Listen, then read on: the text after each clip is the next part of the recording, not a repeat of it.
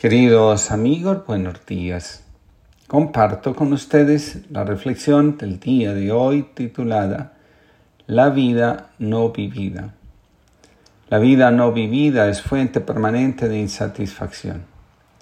Sistema familiar que se respete ha mirado la vida de manera parcial e incompleta. Esta forma de ver y comprender la vida ha sido entregada a los hijos y estos, por lealtad con los padres, se han puesto las lentes que han recibido y durante muchos años han vivido con ellos convencidos de que la vida es así como les dijeron que era. Cuando llegamos al umbral de los 40 años y lo atravesamos, comienza a despertarse la nostalgia por la vida no vivida. Aquello que recibimos de la familia también ha contribuido en la toma de decisiones, en la definición del proyecto de vida y en la fijación de las metas y sueños que deseamos alcanzar y realizar.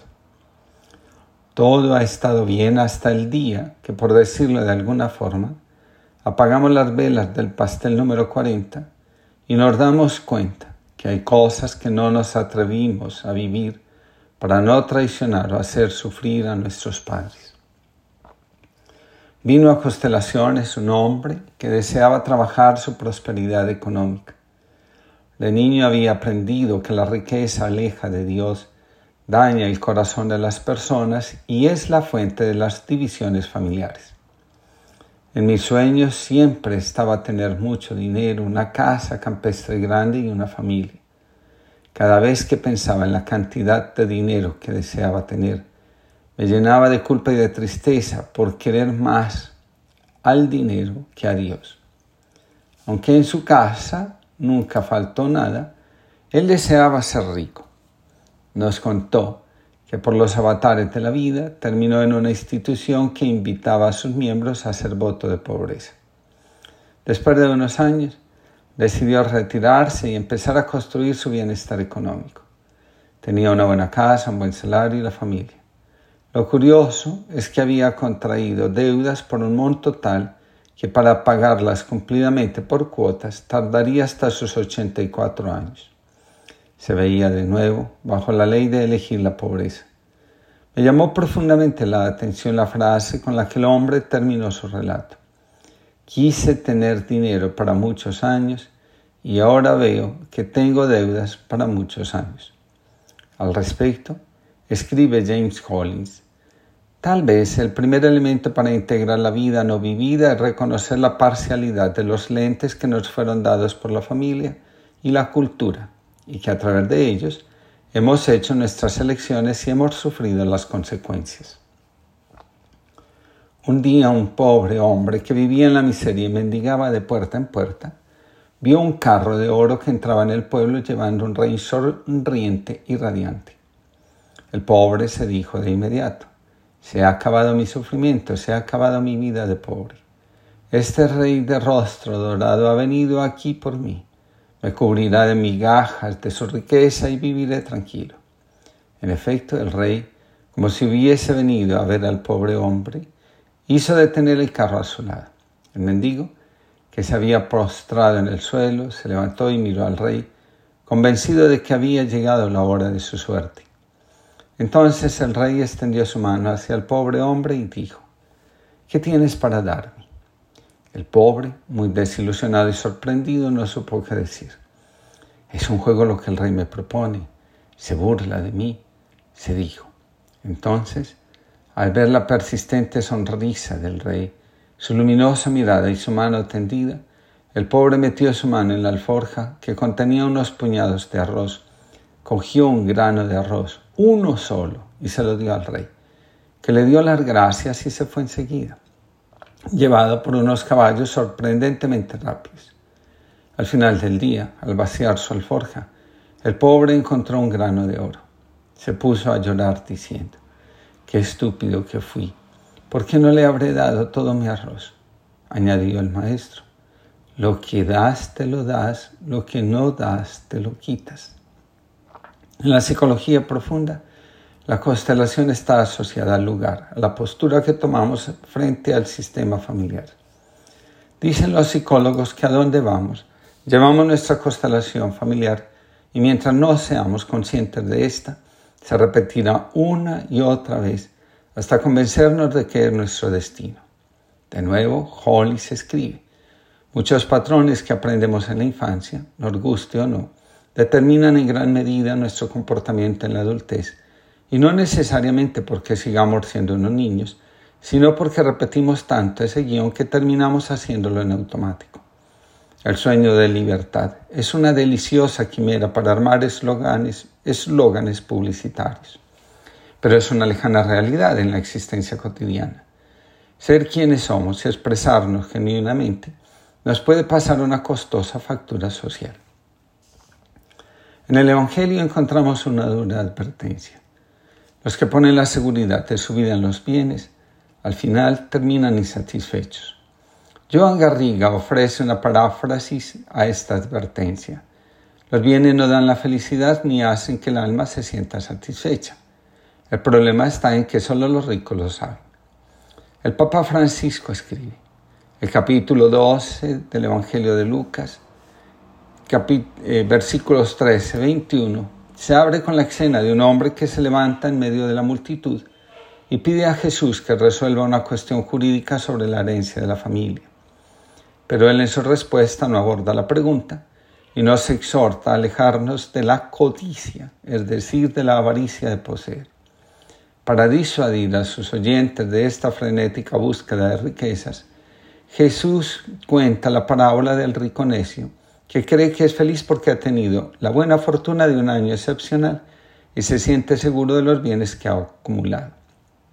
El rico pone ante su alma, es decir, ante sí mismo tres consideraciones.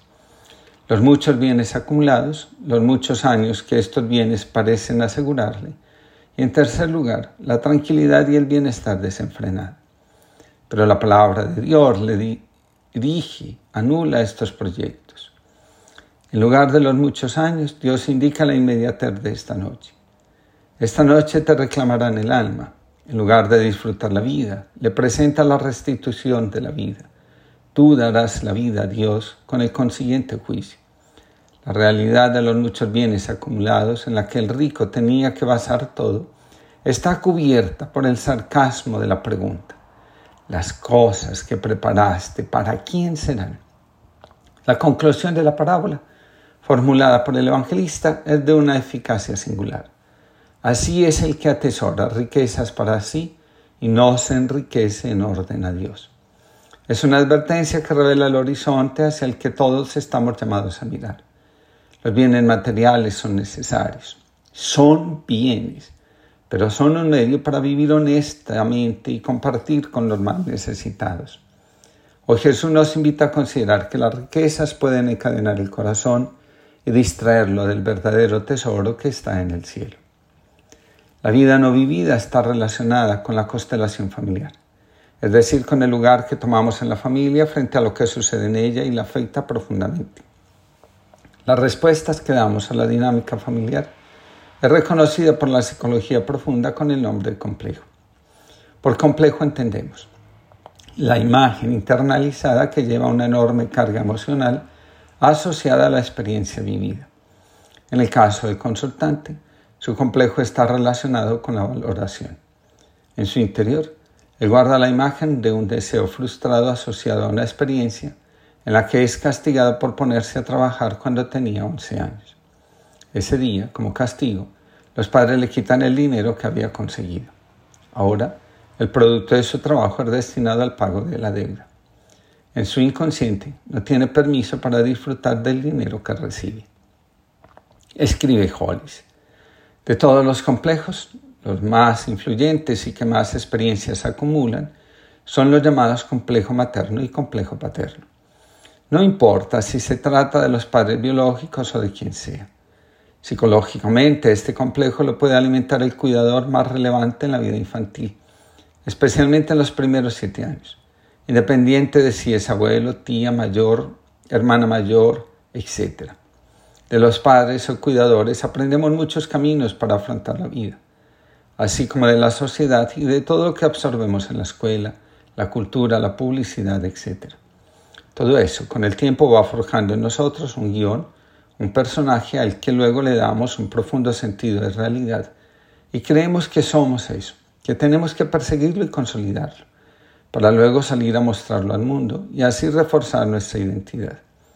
Pero resulta que la parte natural, innata y genuina de nosotros, nuestro self, que durante años aguardó en silencio detrás del personaje, personalidad, empieza a reclamar atención, su lugar propio en nuestra existencia.